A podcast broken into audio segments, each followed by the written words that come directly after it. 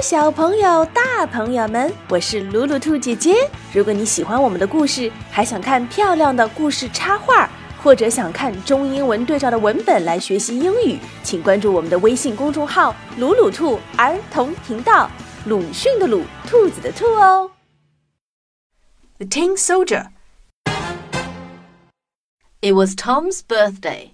Grandpa gave him a present. Just what I wanted! Tin Soldier!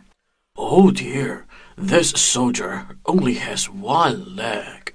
It doesn't matter. Attention! Quick! March! Tom spent all day playing. At bedtime, he packed the soldiers back into their box. But the one legged soldier was missing. Where's he gone? Don't worry, you can look for him tomorrow. Tom's other toys waited until he was asleep. Now it was their turn to play. All clear! All clear. Ah, Yippee! Whoopee! Yippee! The soldiers tried to join in, but they were stuck in their box. Except for the one legged soldier, he had fallen behind a pile of toy building blocks. But he didn't join in the games. He was gazing at the fairy tale palace in the corner. It once belonged to Tom's sister. A paper ballerina doll stood in the doorway. The pretty ballerina was dancing on one leg.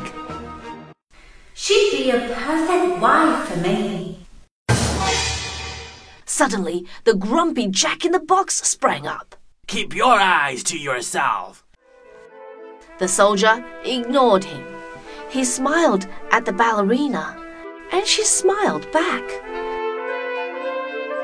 The jealous Jack in the Box turned bright red. Just wait.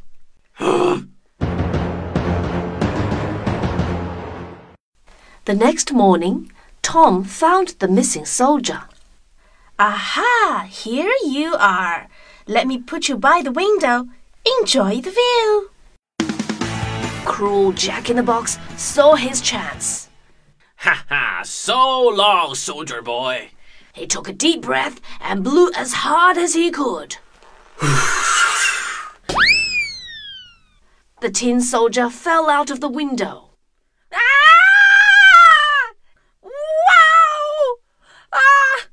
Oh dear, my food! It's stuck! He landed on the street below the window. Two boys ran up. Look, a tin soldier. Let's turn him into a sailor. They made a little boat out of an old newspaper and stood the tin soldier in the boat. Then they dropped it into the gutter. 小兵人掉到臭水沟里了，他是要怎么样摆脱这样的困境呢？小朋友们且听下集。